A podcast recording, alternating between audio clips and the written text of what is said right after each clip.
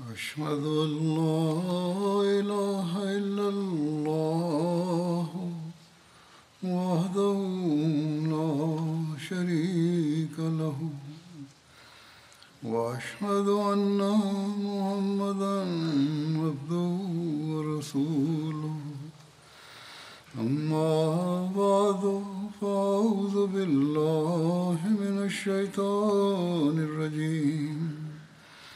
بسم الله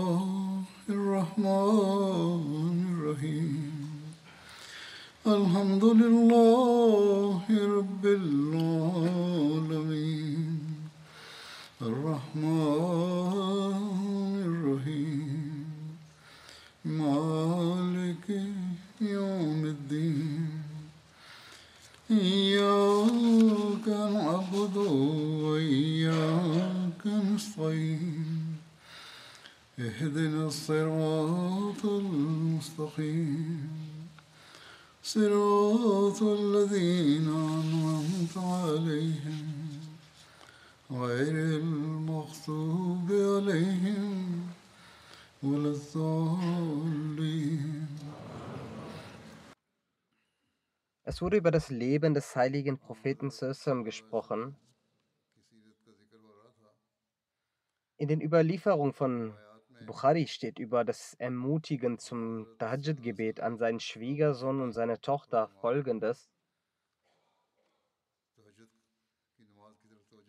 Hat Ali bin Abu Talib berichtet, dass eines Nachts der heilige Prophet zu ihm und seiner Tochter Hazrat Fatma nach Hause ging und fragte,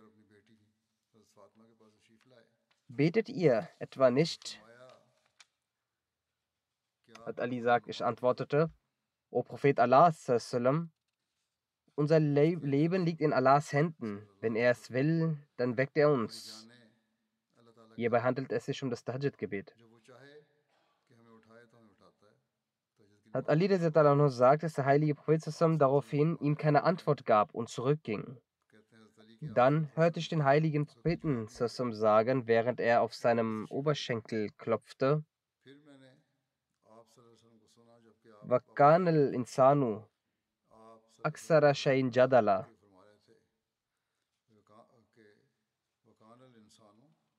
Der Mensch ist von allen Dingen der am meisten diskutierte. Also Muslim anhu hat diese Begebenheit äh, folgendermaßen erläutert. Eines Nachts besuchte der heilige Prophet das Haus seines Schwiegersohnes und seiner Tochter Fatma. Er fragte sie, verrichtet ihr das Tahajjud-Gebet, also das Gebet, welches in der Mitte der Nacht verrichtet wird? Ali antwortete, O Prophet Allahs, wir versuchen das Gebet regelmäßig zu verrichten. Doch wenn gemäß Gottes Wille unsere Augen nicht aufgehen, verpassen wir das Tahajjud-Gebet. Daraufhin sagte der heilige Prophet, verrichtet Tahajjud-Gebet und kehrte nach Hause zurück. Und dabei wiederholte er immer wieder beim Gehen. Das ist ein Vers aus dem Heiligen Koran, der bedeutet,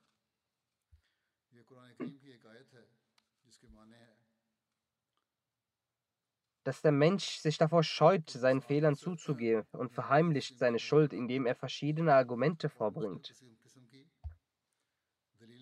Damit wollte der heilige Prophet darauf hinweisen, dass Ali und Hazrat Fatma einfach statt zu, es zugeben, dass ihnen gelegentlich Fehler unterlaufen, die stattdessen gesagt haben, dass es Allahs Wille ist, dass wir nicht aufwachen, so dann schlafen wir weiter. Wieso haben sie ihren Fehler auf Allah geführt? Also Muslim hat diese Begebenheit ausführlich erläutert und gesagt, Ali berichtet von seiner Begebenheit, aus der hervorgeht, dass zu einem Anlass, an dem Ali dem heiligen Propheten eine Antwort gab, woraufhin eine Zwist oder eine Diskussion hätte geschehen sollen, der heilige Prophet aber statt wütend oder empört zu sein, eine solch liebvolle Art nutzte, sodass Hazrat Ali bis zu seinem Lebensende von dieser Lieblichkeit profitierte.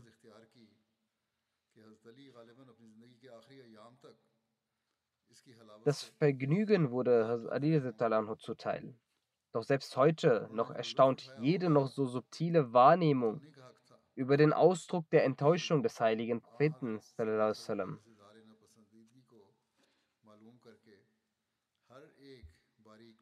Hat Ali Karmallah Wajhau berichtet, Eines Nachts kam der heilige Prophet zusammen zu mir und Hazrat Fatma Sohra nach Hause. Hazrat Fatma war die Tochter des heiligen Propheten.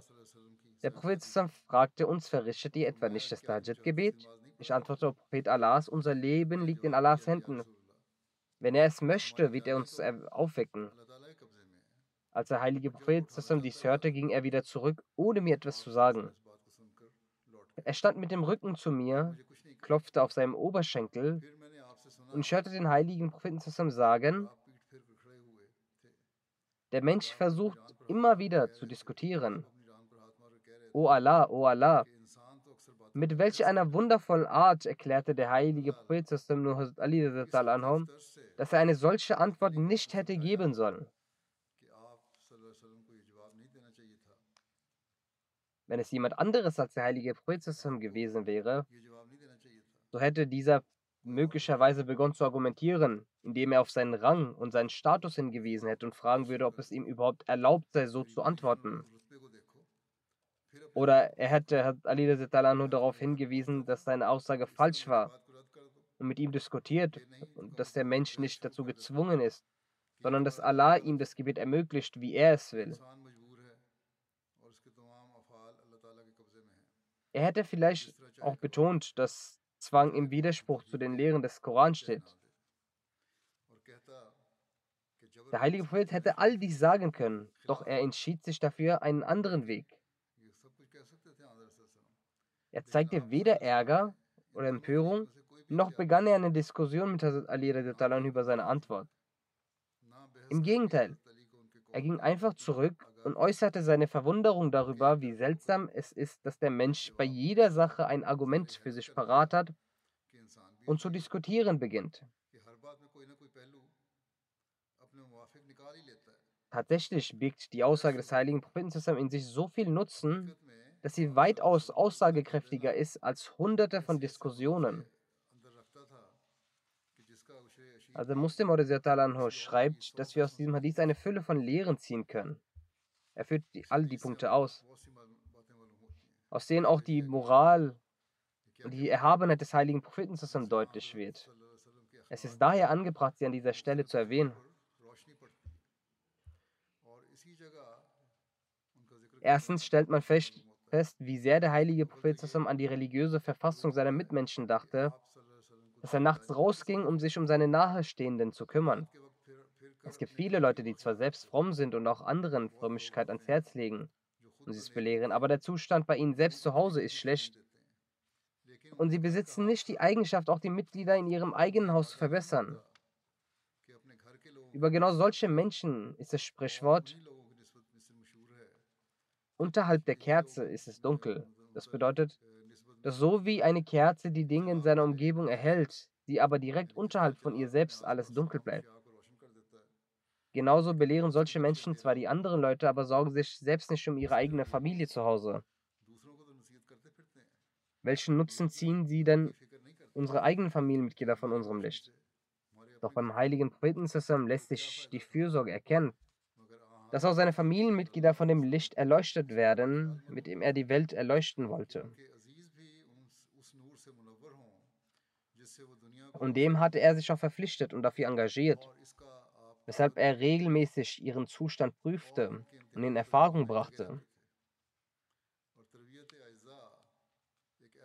Die moralische und religiöse Erziehung der Angehörigen und Verwandten ist eine solch hohe Qualität, dass, wenn sie nicht dem heiligen Propheten zusammen vorhanden wäre, eine sehr wertvolle Eigenschaft in seinem Charakter fehlen würde. Aber da er zusammen die höchsten moralischen Eigenschaften besaß, war auch dieser Qualität par excellence in ihm vorhanden. Zweitens, erkennt man, dass der heilige Prophet Sassan vollkommen Überzeugung von der Lehre besaß, die er der Welt präsentierte. Nicht für eine einzige Minute hegte er Zweifel daran. Und es war absolut nicht der Fall, was die Leute vorwerfen, dass Gott bewahre, der heilige Prophet Sassan all dies selbst fabriziert hätte, um die Welt zu narren und zu machen und um zur Herrschaft zu gelangen. Die Gegner des Islam erheben ja genau diesen Einwand und in Wahrheit, dass er gar keine Offenbarung erhielt. Viele Orientalisten formulieren solche Einwände und auch die Ungläubigen damals behaupteten das Gleiche. Doch dies war nicht der Fall. Im Gegenteil. Der heilige Prophet Sassam verspürte eine Herzensruhe, eine feste Überzeugung bezüglich der Tatsache, Gottes Gesandter und Beauftragter zu sein, dass man dafür kein anderes Beispiel auf der Welt findet.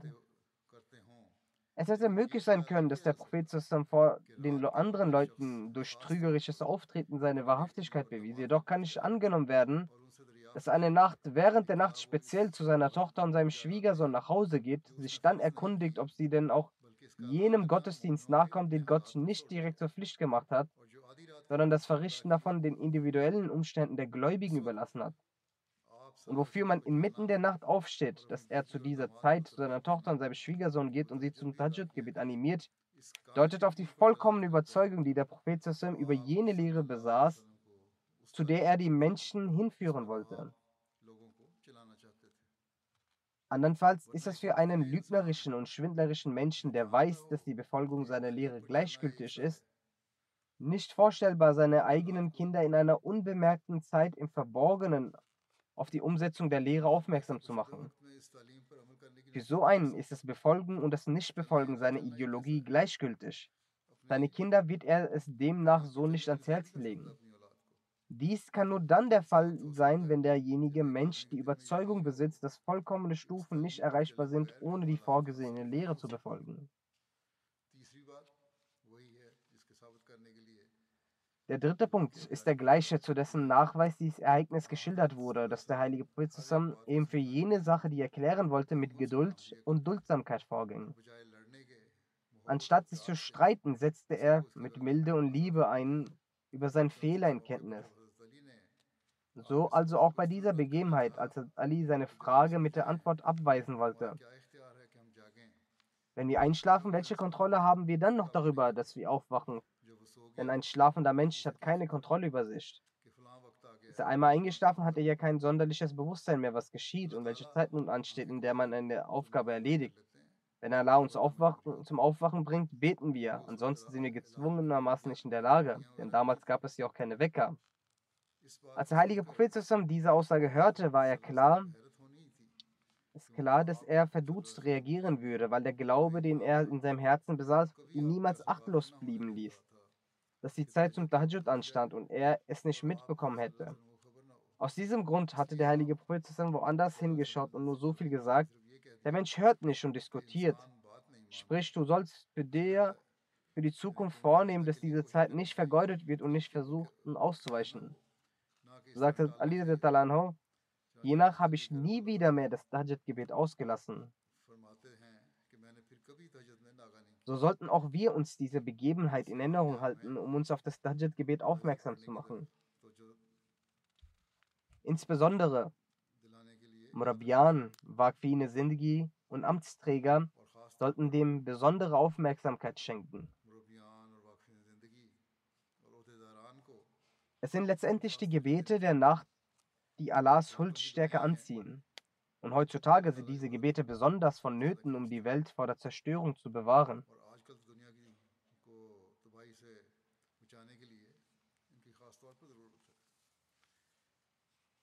Als nächstes Ereignis kommt die Schlacht, die Ghazwa von Banu Ganka, die im zweiten Jahr nach der Hijra stattfand. Darüber steht, nach dem Einzug des heiligen Propheten in Medina waren die arabischen Ungläubigen dort nicht homogen, sondern in drei Gruppen aufgeteilt. Zum einen diejenigen, mit denen der heilige Prophet zusammen mit der Bedingung einen Friedensvertrag geschlossen hatte, dass sie weder Krieg gegen den Propheten zusammen führen werden, noch seine Feinde gegen ihn unterstützen werden.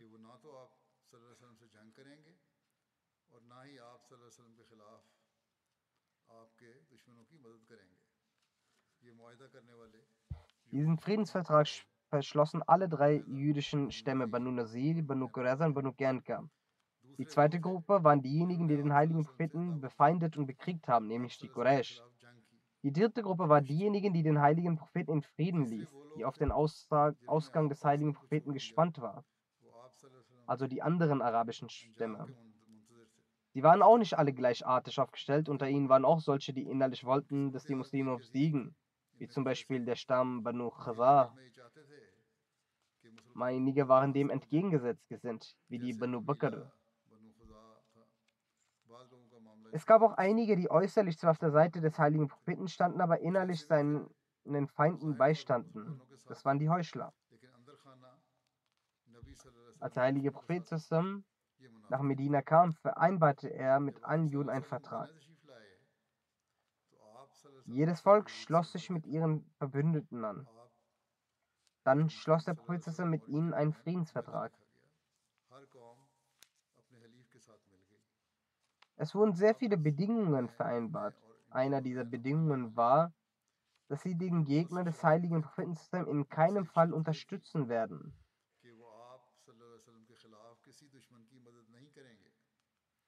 Das war der Friedensvertrag.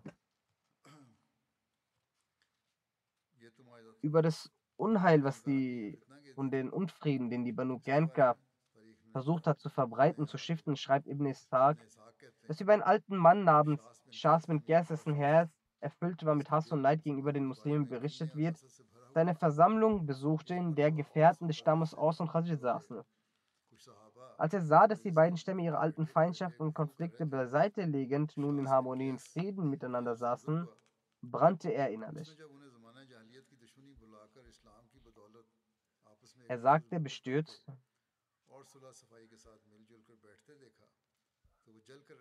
O Banu Kaila, also die Führer von Aus und Khazraj, bei Allah, wenn die angesehenen Personen dieser Stämme so vereint sind, dann werden wir hier sicherlich nicht mehr mit ihnen leben können. Damit versuchte er sie gegeneinander zu hetzen.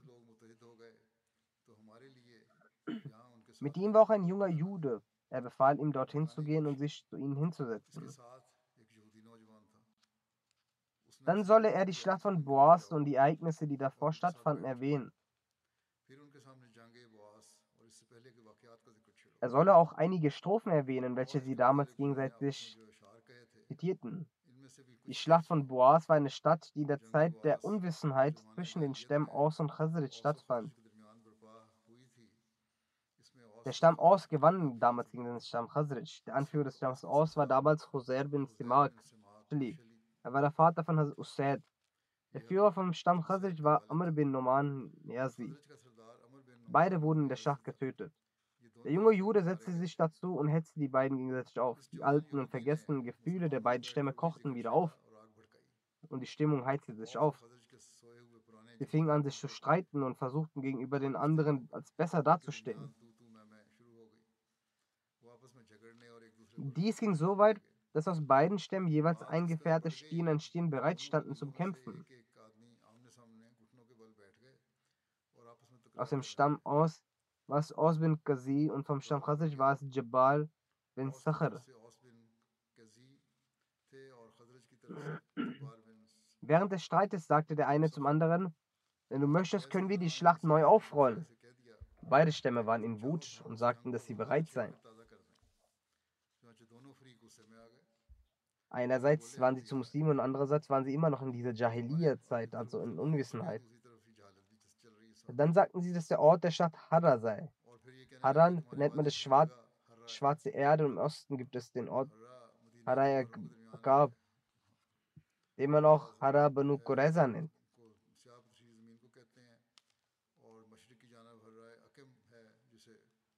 Und das zweite Hara ist Haratul Ugra, das Westen von Medina ist.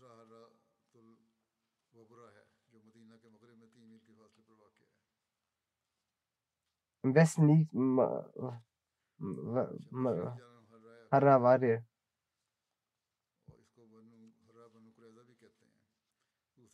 Also es gibt einen Ort namens Harra im Osten und einen im Westen. Und es liegt immer drei Meilen von Medina entfernt. Gleichzeitig schrien die Leute auf und sagten Waffen, Waffen. Danach heizte sich die Situation sehr stark auf und beide Stämme fingen an, sich für eine Schlacht vorzubereiten. Beide Stämme bereiteten sich auf die Schlacht vor und gingen zur vereinbarten Zeit zu Ort Harra. da kurz davor, dass eine blutige Schlacht hätte beginnen sollen. Doch Allah lenkte es so, dass der Prophet über all diesen Kenntnis gesetzt wurde und er sofort mit einigen Gefährten der Muhajirin zu den beiden Stämmen ging und sagte, mit einer außerordentlichen Weisheit, Allah, Allah, zu meiner Zeit, in meiner Anwesenheit ruft ihr zu Jahiliya, also zur Unwissenheit auf. Dies auch noch dann, nachdem Allah euch die Rechtsleitung des Islam gelehrt hat und euch dadurch geehrt hat, euch die gefährlichen Konsequenzen der Unwissenheit, also der Jahiliya genommen hat und euch vom Unglauben gerettet hat und eure Herzen mit Liebe gefüllt hat. Die Worte des heiligen Propheten hatten so einen starken Einfluss auf sie, dass sie über ihr Verhalten äußerst beschämt waren und anfingen zu weinen.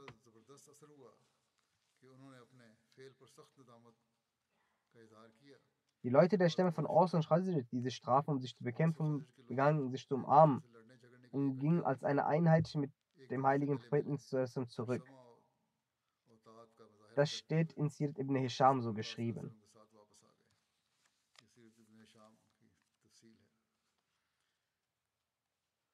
Über den Vertragsbruch seitens der Juden steht, dass als Allah den Muslimen der Schlacht von Badr einen großartigen Sieg gewährte, kam die Falschheit dieser Leute zum Vorschein.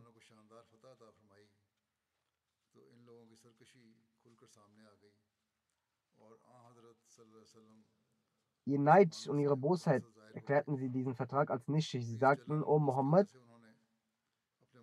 glauben Sie, dass wir so sind wie Ihr Volk? Bleiben Sie nicht im Irrtum.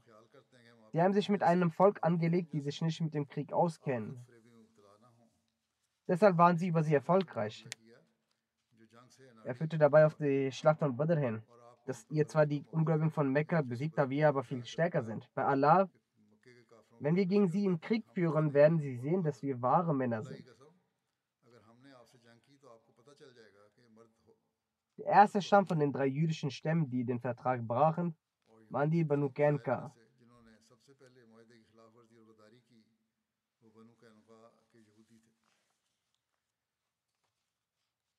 Über diesen Konflikt mit den Muslimen heißt außerdem,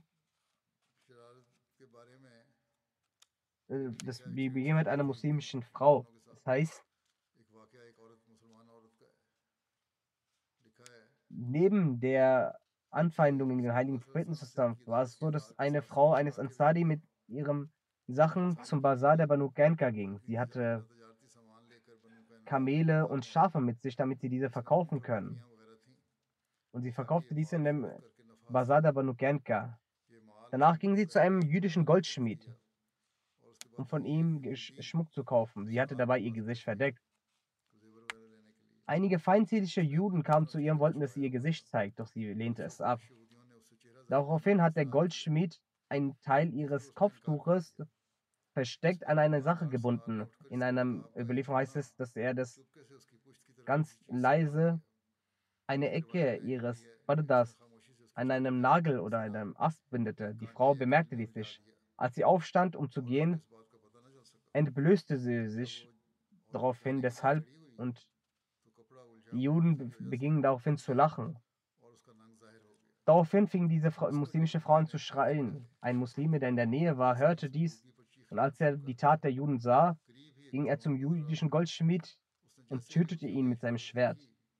Als die Juden das sahen, holten sie ihre Schwerter raus, fingen an, ihn anzugreifen und töteten den Muslimen. Nach dieser Begebenheit herrschte in den Muslimen eine, eine große Wut gegenüber den Juden von Banu Gernka. Der heilige Prophet sagte, aufgrund dieser Angelegenheiten haben wir keinen Friedensvertrag geschlossen. Das ist gegen unseren Vertrag. Also Wada bin Samit sagte, O Prophet Allahs, ich gehöre zu den Muslimen und sehe mich entfernt von diesem Friedensvertrag mit diesen Ungläubigen. Der heilige Prophet hat versucht, die Banu Ganka immer wieder zu erklären. Doch statt es zu verstehen und Einsicht zu zeigen, haben sie angefangen, den Propheten zu bedrohen und öffentlich zu bedrohen. Darüber heißt es,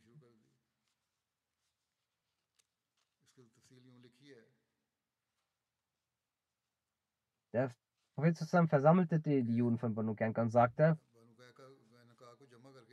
Bewahrt euch vor Gottes Zorn, wie es der Quraysh in der Schlacht von Badr geschah. Deswegen werdet zu gehorsamen Menschen, weil ihr wisst, dass ich von Allah gesandt wurde als ein Prophet. Und versteht, und diese Wahrheit steht auch in euren Büchern geschrieben. Und auch den Vertrag, den Allah von euch nahm. Sie sagten, oh Muhammad, Vielleicht denken sie, dass wir wie wir ihr Volksleute sind. Das ist ein Betrug. Bislang haben sie gegen ein Volk gekämpft, das nicht in der Kampfkunst nicht auskennt. Deswegen konnten sie sie mit Einfachheit besiegen. Doch bei Gott, wenn sie sich mit uns anlegen, gegen uns kämpfen, dann werden sie erfahren, was es heißt, gegen Männer zu kämpfen. In einer weiteren Überlieferung heißt es, als der heilige Prophet sallam, während der Schlacht von Badr über den äh, Vertragsbruch der Juden hörte, versammelte er sie in diesem Bazar der Banu Genka und sagt, wies ihn darauf hin. Und das war die Antwort darauf gewesen, auf die Weisheit des heiligen Propheten und das Ermahnen. Danach versteckten sie sich, die Juden der Banu Genka, in ihrem Schloss. Nachdem sie alles besprochen haben, gingen sie zurück in ihr Schloss. Der heilige Prophet ging zu ihrem Schloss hin und ernannte Abu Lubaba als sein Stellvertreter in Medina.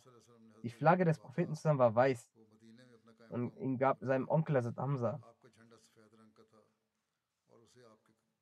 Banu Kernka wurde belagert. In seinem, in der, darüber heißt es, 15 Tage lang hat der heilige Prophet die Banu Kernka belagert. Und das war im Monat Schwal, dem 15. Und blieb bis zum Sulkada dort. Allah hatte in ihnen, in den Juden, eine Angst gegenüber den Muslimen gelegt. 400 Kriegskämpfer hatten die Banu Kernka, die sich in der Burg befanden. Und 300 Männer, die eine Rüstung hatten. Letztendlich, als die Juden erschöpft waren, gingen sie zum Heiligen Prophet zusammen und sagten, lassen Sie uns, machen Sie uns den Weg frei, sodass wir Medina verlassen und lassen Sie unsere Frauen und Kinder mit uns gehen. Alles andere, Hab und Gut, können Sie haben. Sowohl unser Hab und Gut als auch unsere Waffen. Der heilige Prophet zusammen akzeptierte dies und gab ihnen die Anweisung, Medina zu verlassen. Das steht im Sutta al-Bir so geschrieben. In den meisten Geschichtsbüchern steht auch geschrieben, dass Abdullah bin Ubay bin Sulul überliefert, dass zu diesem Anlass er zum heiligen Propheten zusammen immer wieder hinging, weil er der Verbündete der Banu Genka war, hegte er immer wieder nach und fragte immer wieder nach, dass der heilige Prophet zusammen die Banu Genka verzeiht und sie nicht tötet und sie, nicht, und sie ihnen vergibt. Aus dieser Überlieferung wird ersichtlich, dass der heilige Prophet zusammen sie, es befahl, sie zu töten. Und Abdullah bin Ubay immer wieder darauf bedrang, den heiligen Propheten zu verzeihen. Doch das ist falsch und stimmt nicht. Der Prophet hat niemals den die Anweisung gegeben, die Menschen der Banu Kernka zu töten. Solche Überlieferungen sind verdächtig. Wenn man diese Überlieferung analysiert, und dies hat auch ein äh, Historiker gemacht, Sayyid Barkat Ahmad, er sagt, nachdem die Juden ihre Waffen abgelegt haben und Kamad Abdullah bin Ubay vom Heiligen Prinz sagte, gehen Sie mit Nachsicht mit meinen Menschen um. Der heilige Prophet sagte, verflucht seist du, lass mich in Ruhe. Ibn Ubay sagte, niemals. Bei Gott, ich werde sie nicht gehen lassen, bis sie nicht mit meinen Leuten einen nachsichtigen Umgang walten lassen. Wollen sie sie etwa massakrieren? Bei Gott, ich bin mir sicher, dass sich die Umstände ändern werden. Daraufhin sagte der heilige Prophet, das ist gut, dann nimm du sie mit. Ibn Ishaq, Wagdi und Ibn Sa'd, alle drei haben von dieser Begebenheit berichtet. Nachdem man diese drei gelesen hat, wird der Anschein erweckt, dass Abdullah bin Ubay einen Einfluss auf den heiligen Propheten hatte. Aber selbst die Worte der Fürsprachen von Abdullah bin Ubay scheinen zweifelhaft zu sein. In der Aussage von Ibn Ishaq ist kein Wort darüber gefallen, dass der heilige Prophet überhaupt solch eine Aussage getätigt hat, woraus Schluss gefolgert werden kann, dass er die Absicht hatte, den Stamm Banu Ganka zu massakrieren. Das lässt sich nicht beweisen. In der Überlieferung von Wagdi wird auf diese Absicht hingewiesen und diese Sache hat Ibn Sa'd wiederholt. Da sollten wir an dieser Stelle folgende Sache berücksichtigen. Obwohl der heilige Prophet zweifelsohne auch die Position eines politischen Wegweisers inne trug, legte er nie einen unbegründet strengen Umgang mit den Feinden er verachtete Gewalt und Terror und wenn er aufs Kriegfeld zog, dann nur, weil er gezwungen wurde und auch dort versuchte er, überflüssiges Blutvergießen zu vermeiden. Jedenfalls fand die Belagerung statt und die Belagerten haben um Zuflucht gebeten. Aus diesem Grund wurde der Stamm Banu Gernka verbannt. Die Details dazu wurden nun präsentiert. Gemäß der Bitte dieses jüdischen Stammes wurde entschieden, sie vom Lande zu verbannen. Die Verantwortung im Zusammenhang mit der Verbannung der Juden übertrug der heilige Prophet Obada bin Samit. Er gab ihnen eine Frist von drei Tagen, in dem sie Medina verlassen sollen.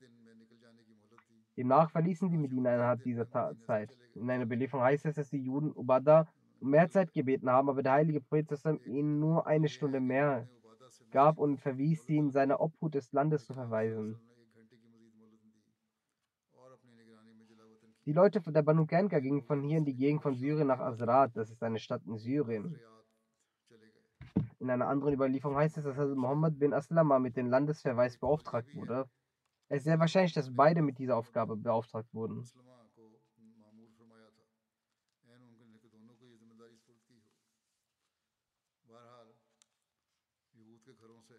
Jedenfalls fand man in den Häusern der Juden viele Waffen. Als sie bereits gegangen waren, da sie im Vergleich zu den anderen jüdischen Stämmen am wohlhabendsten und mutigsten waren und kriegerische Menschen waren. Der heilige Prophet beanspruchte von ihren Waffen drei Bögen, zwei Kettenhemden, drei Schwest Schwerter und drei Speere für sich. Die Namen der Bögen waren Katum, Rauha und Beisa. Katum brach in der Schlacht von Uhud. Zwei Kettenhemden trugen den Namen Sagdia und Fizza. So beanspruchte er drei Speere mit drei Schwertern. Das erste Schwert wurde Pali und das zweite Badr genannt. Das dritte Schwert hatte keinen Namen. Seine Überlieferung aus Siratul Halbiya. Die Erwähnung der Banu Kenka im Buch Sirat Khatam Nabin, das Siegel der Propheten, ist folgendermaßen. Als der heilige Prophet von Medina nach Mekka auswandert, als der heilige Prophet von Mekka nach Medina auswanderte, gab es in Medina drei Stämme der Juden. Die Banu Kenka, Banu Nazir und Banu Qureza. Als der heilige Prophet aus Mekka auswanderte und in Medina ankam, gab es unter den Juden drei Stämme, die zu dieser Zeit in Medina lebten. Ihre Namen waren Banu Kenka, Banu Nazir und Banu Greza. Sobald der heilige Prophet nach Medina kam, schloss er mit diesen Stämmen Verträge über Frieden und Sicherheit ab und legte damit den Grundstein für ein friedliches und harmonisches Zusammenleben. Kraft des Abkommens waren alle Parteien für die Aufrechterhaltung des Friedens und der Sicherheit in Medina verantwortlich. Und wenn ein fremder Feind Medina angreifen sollte, waren alle gemeinsam für die Verteidigung verantwortlich. Am Anfang hielten sich die Juden an den, anfänglich an den Vertrag und schürten zumindest keine offenen Konflikte mit den Muslimen.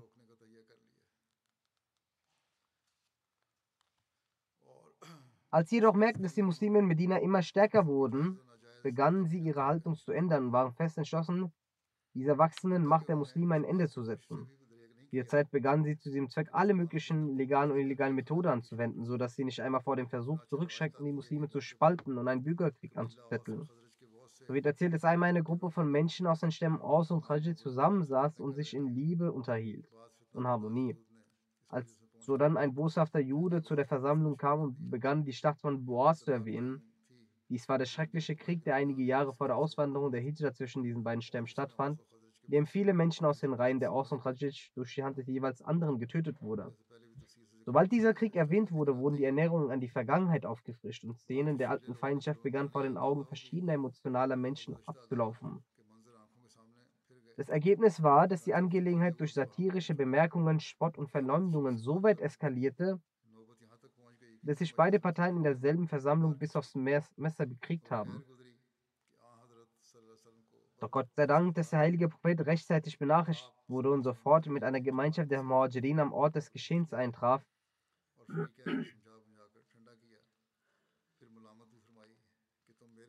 Er tadelte sie mit den Worten, folgt ihr etwa dem Weg der Unwissenheit, während ich unter euch bin? Ihr wisst die Gunst Gottes nicht zu schätzen, der euch zum Islam zu Brüdern gemacht hat. Die Ansar waren von dieser Ermahnung so tief bewegt, dass ihnen Tränen in die Augen kamen und sie sich reumütig umarmten. Als die Schlacht von Badr stattgefunden hatte und Allah, der Erhabene in seiner Gemeinde, den Muslimen einen überzeugenden Sieg über ein starkes Heer der Quraysh bescherte, obwohl sie nur wenige und mittellos waren und die führenden Köpfe von Mekka zwischen Staub zermalten wurden, gerieten die Juden von Medina in Flammen der Eifersucht. Sie fingen an, die Muslime offen zu beschimpfen und fingen an, in Versammlungen öffentlich zu, öffentlich zu sagen, na und, ihr habt die Armee der Quraysh besiegt, lasst Mohammed gegen uns kämpfen und wir werden zeigen, wie Kriege geführt werden. Das ging so weit, dass sie in einer Versammlung solche Worte sogar in der Gegenwart des Propheten äußerten. So wird berichtet, dass nach der Schlacht von Badr, als der heilige Prophet nach Medina zurückkehrte, die Juden an einem Tag versammelte und sie ermahnte und sie zum Islam einlud, während er ihnen seinen Anspruch darlegte. Die Häuptlinge unter den Juden antworteten auf diese friedliche Ansprache des heiligen Propheten, O Mohammed, es scheint, dass du vielleicht arrogant geworden bist, nachdem du ein paar Quraysh getötet hast. Diese Leute waren in der Kunst des Krieges unerfahren. Wenn du gegen uns kämpfen würdest, würdest du die wahre Art von Kriegen kennenlernen. Die Juden begnügten sich nicht nur mit einer bloßen Drohung, sondern es scheint so, als hätten sie sogar begonnen, Verschwörungen zur Ermordung des heiligen Propheten auszuwecken. Es gibt eine Überlieferung, dass in den Tagen ein treuer Gefährte, Talha bin Baraf, im Begriff war zu sterben und vermachte, wenn ich in der Nacht sterbe, so soll der heilige Prophet nicht von meinem Totengebet benachrichtigt werden, damit ihm nicht meinetwegen ein Unglück durch die Juden widerfährt.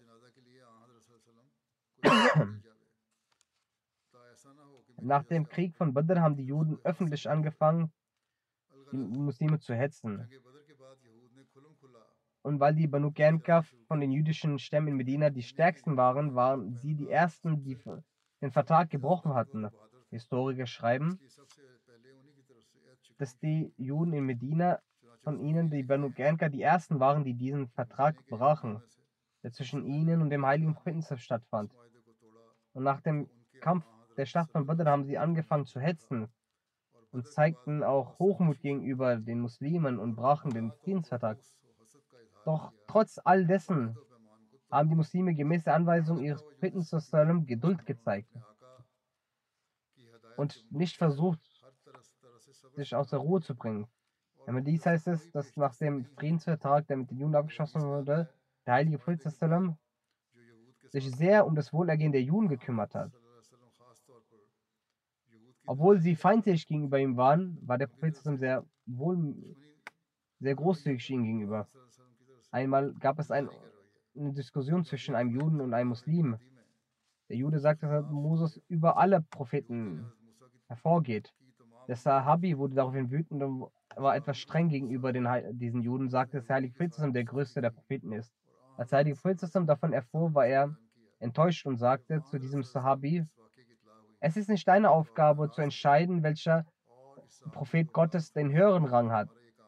Dann sagte der heilige Prophet eine Eigenschaft äh, des Propheten Moses, eine hohe Eigenschaft des Propheten Moses.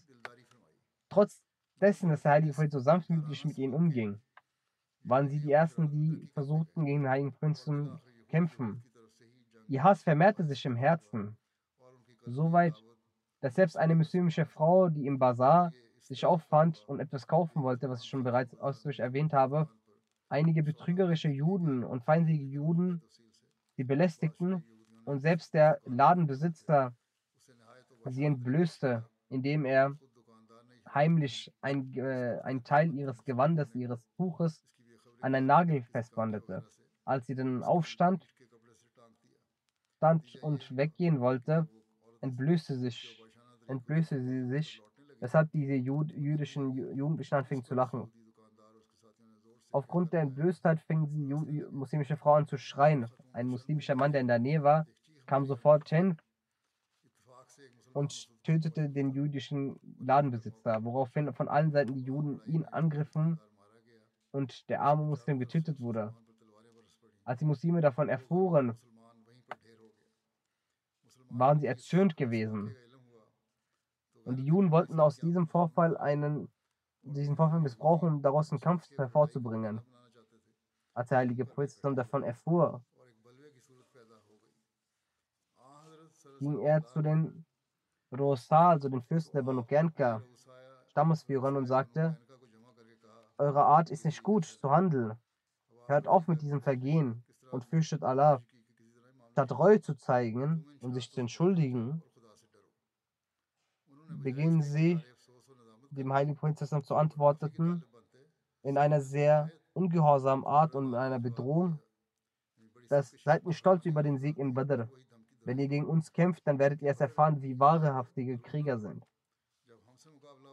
Infolgedessen hat der heilige Prophet eine Gruppe der Sahaba mitgenommen in Richtung der, des Schlosses der Banu Gernka. Es war nun die letzte Möglichkeit, über ihre Fehler Reue zu zeigen. Hätten sie Reue gezeigt, wäre diese Angelegenheit beendet.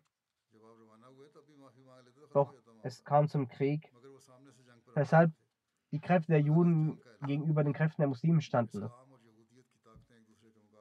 Zu dieser Zeit war es auch eine Art des Krieges gewesen, dass eine Gruppe sich in ihren Schlössern versteckte und die andere Partei die umzingelte, bis eine der beiden es schaffte, die andere zu besiegen. Oder sogar, dass sie bei der Belagerung müde werden und es schaffen, das Tor des Schlosses zu öffnen und sie zu besiegen. Zu diesem Anlass bediente sich die Banu Gernka ebenfalls dem Vorgehen und blieben in ihre Festung eingesperrt. Der heilige Prophet belagerte sie und die Belagerung blieb 15 Tage lang.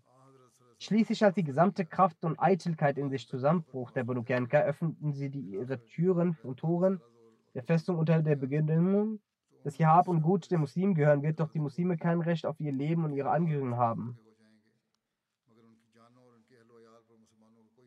Der heilige Prophet akzeptierte diese Bedingungen, weil auch wenn dem Gesetz von Moses zufolge alle diese Menschen getötet hätten werden müssen, und im Geist der Vereinbarung zufolge über diese Leute das Urteil laut dem mosaischen Gesetz hätte gefällt werden sollen, es das erste Verbrechen dieses Volkes war und das barmherzige und großmütige Gemüt des heiligen Prinzen nicht zur Extremstrafe neigen konnte, welche eine letzte Handhabung war.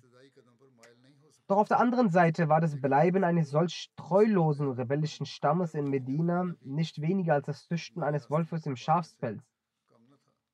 Insbesondere da bereits eine heuchlerische Gruppe aus den Aus und Khajid in Medina anwesend war und auch außerhalb der Stadt die Opposition ganz Arabiens den Muslimen das Leben schwer machte. Bei solchen Umständen konnte es nur die Entscheidung des heiligen Provinzsystems sein, dass die Banu Gam Medina verlassen. Diese Strafe war im Vergleich zu ihren Verbrechen und den Umständen der Zeit gebührende Beachtung schenkend eine sehr milde Strafe und in Wahrheit lag dem nur der Aspekt der, des eigenen, der eigenen Sicherheit zugrunde.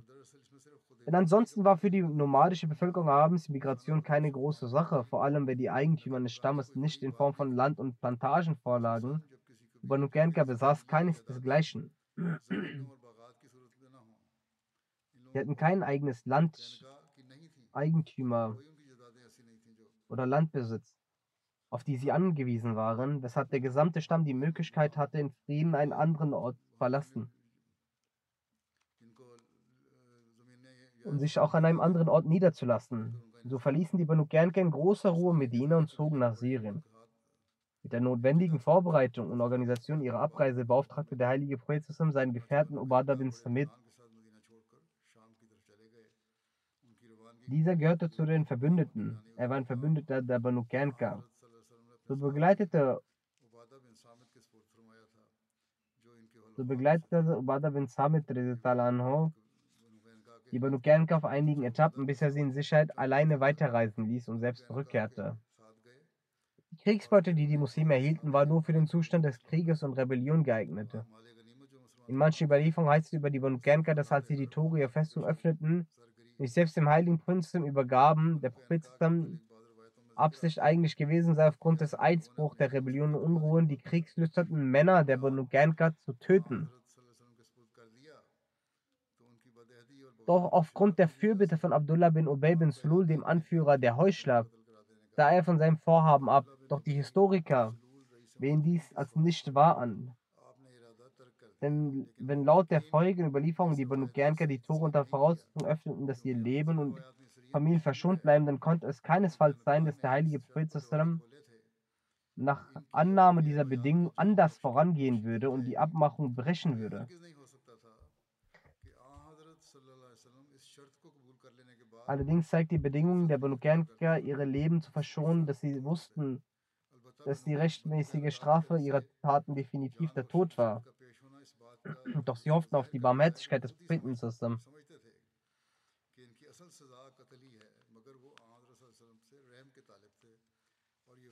So verzieh der heilige Prophet ihn aufgrund seines barmherzigen Gemüts. Allerdings kann man glauben, dass die Leute in den Augen von Allah aufgrund ihrer Miesetaten und Kriminalität nicht berechtigt waren, auf der Erdoberfläche zu verbleiben. So heißt es in der Überlieferung, dass diese Leute an dem Ort, zu dem sie auswanderten, nicht mal ein Jahr verbracht hatten, als sie von einer solchen Krankheit ergriffen wurden, an der der gesamte Stamm zugrunde ging.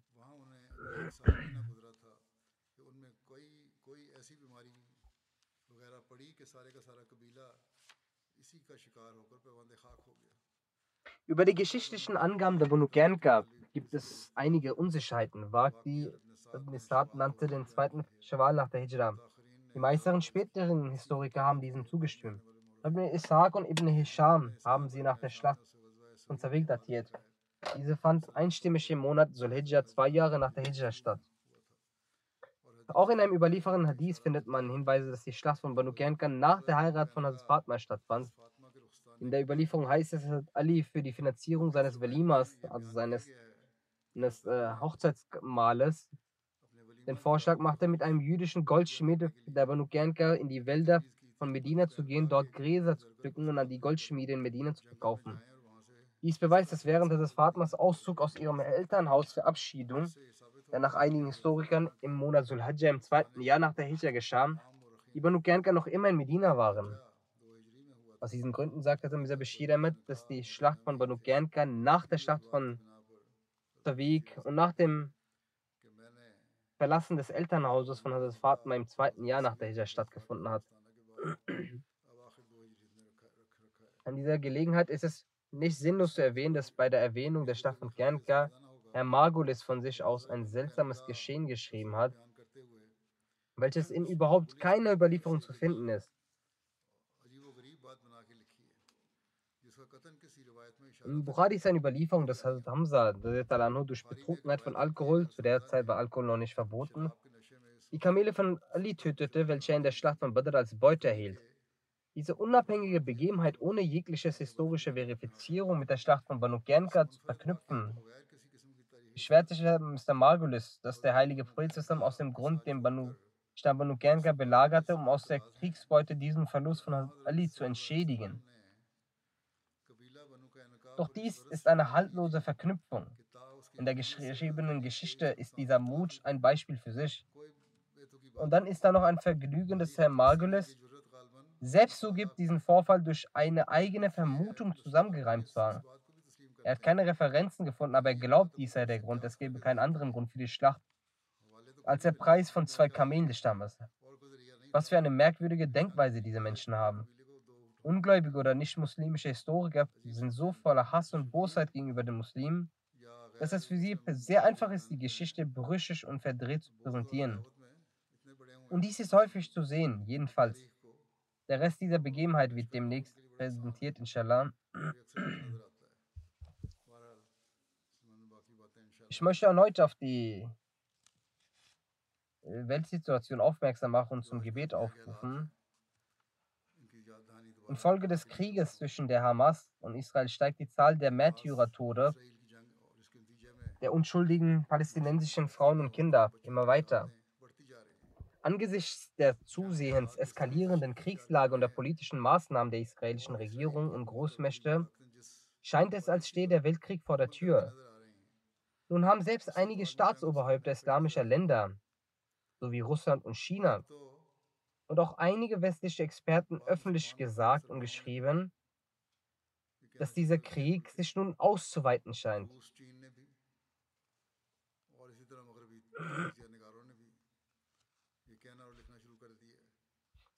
Wenn nicht sofort eine mit Weisheit geführte Politik an den Tag gelegt wird, dann wird die Welt zugrunde gehen. Alles wird in den Nachrichten berichtet und sie sind über die Situation informiert. Daher müssen sich Ahmadis besonders um Gebete bemühen. Sie sollten sich nicht entspannen. Sie sollten mindestens in jedem Gebet in einer Sajda oder zumindest in einem Namaz in der Sajda dafür beten und auch dafür beten. Im Westen zeigt kein Staatsoberhaupt irgendeines Landes in dieser Angelegenheit den Willen, Gerechtigkeit zu schaffen. Noch traut er sich, in dieser Hinsicht Stellung zu nehmen. Ahmadis sollten sich nicht in diesen Diskussionen darüber verstricken, welcher Premierminister oder welcher Staatsoberhaupt gut ist und welcher nicht.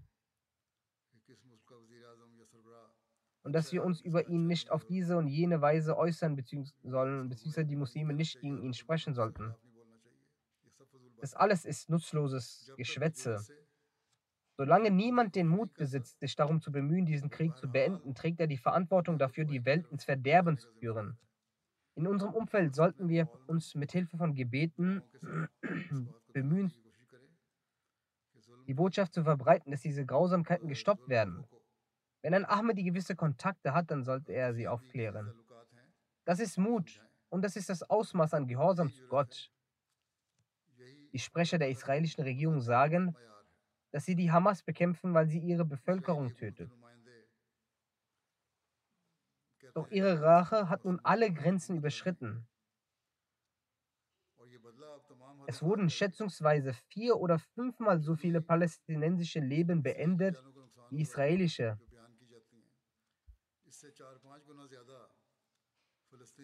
Wenn Ihre Behauptung stimmt und Ihr tatsächliches Ziel die Bekämpfung der Hamas ist, dann sollten Sie gegen diese kämpfen. Warum aber werden Frauen, Kinder und alte Menschen zur Zielscheibe? Außerdem wurde der Zugang zu Wasser, Nahrung und Medikamenten versperrt. Die Menschenrechte und das Kriegsrecht wurden von diesen Regierungen an diesem Punkt vollkommen missachtet. Es stimmt, dass auch viele darauf hinweisen. So sagte der frühere US-Präsident Obama in den vergangenen Tagen, dass selbst im Krieg das Kriegsrecht einzuhalten gelte. Es dürfen keine Zivilisten darunter leiden. Auch der UN-Generalsekretär äußerte sich ähnlich dazu, worauf die israelische Regierung lautstark gegenhielt.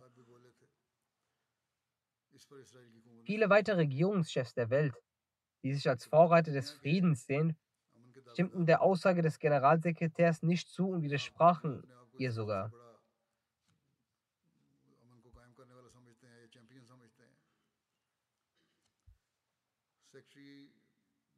In jedem Fall ist die Lage äußerst gefährlich. Und es wird gefährlicher. In den westlichen Medien wird die Geschichte eine Seite in voller Länge ausgetragen und die andere Seite wird nur im Nebensatz erwähnt. Zum Beispiel sagte eine Frau, die eine Geisel war und befreit wurde, dass sie selbst im Gefängnis besser behandelt wurde. Doch diese Nachricht ging unter. Die Berichterstattung über die höllischen Zustände in den Gefängnissen der Hamas ist hingegen durchgehend in den Nachrichten.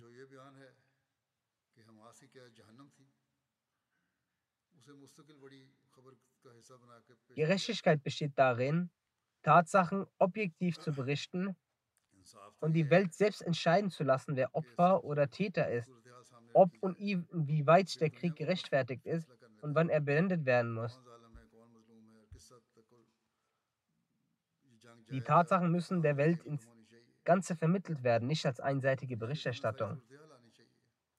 Kurzum, wir sollten uns den Gebeten widmen. Wir müssen uns in unserem Kreis bemühen und beten, um die Ungerechtigkeit zu beenden.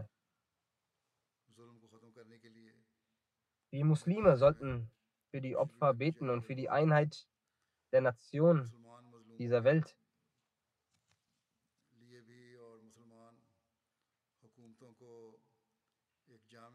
Wir sollten einen besonderen Schmerz für die Beseitigung des Leidens von Muslimen hegen. Wir sind die Anhänger des verheißenen Messias, Islam, der trotz wiederholtem Leid, das uns von Seiten der Muslime zugefügt wurde, seine Gefühle in den folgenden Worten ausdrückte. Er dil tunis khate reina nigehedar, kaakhre kunan dawai hubbe bember. O Herz, nimm Rücksicht auf diese Leute letztendlich beanspruchen sie, meinen Propheten zu lieben. Die Liebe zum heiligen Propheten ist es, die uns dazu bewegt, intensiv für die Muslime zu beten. Möge Allah uns dazu befähigen und den Muslimen und der Welt Weisheit schenken.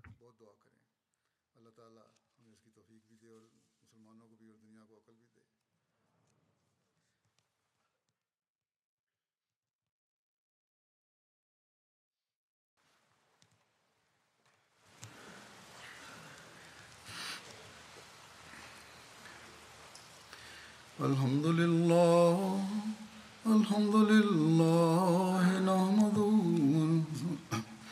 الحمد لله نحمده ونستعينه ونستغفره ونؤمن به ونتوكل عليه ونعوذ بالله من شرور أنفسنا ومن سيئات أعمالنا. من يهده الله فلا مضل له ومن يضلل فلا هادي له. ونشهد أن لا إله إلا الله ونشهد أن محمدا عبده ورسوله.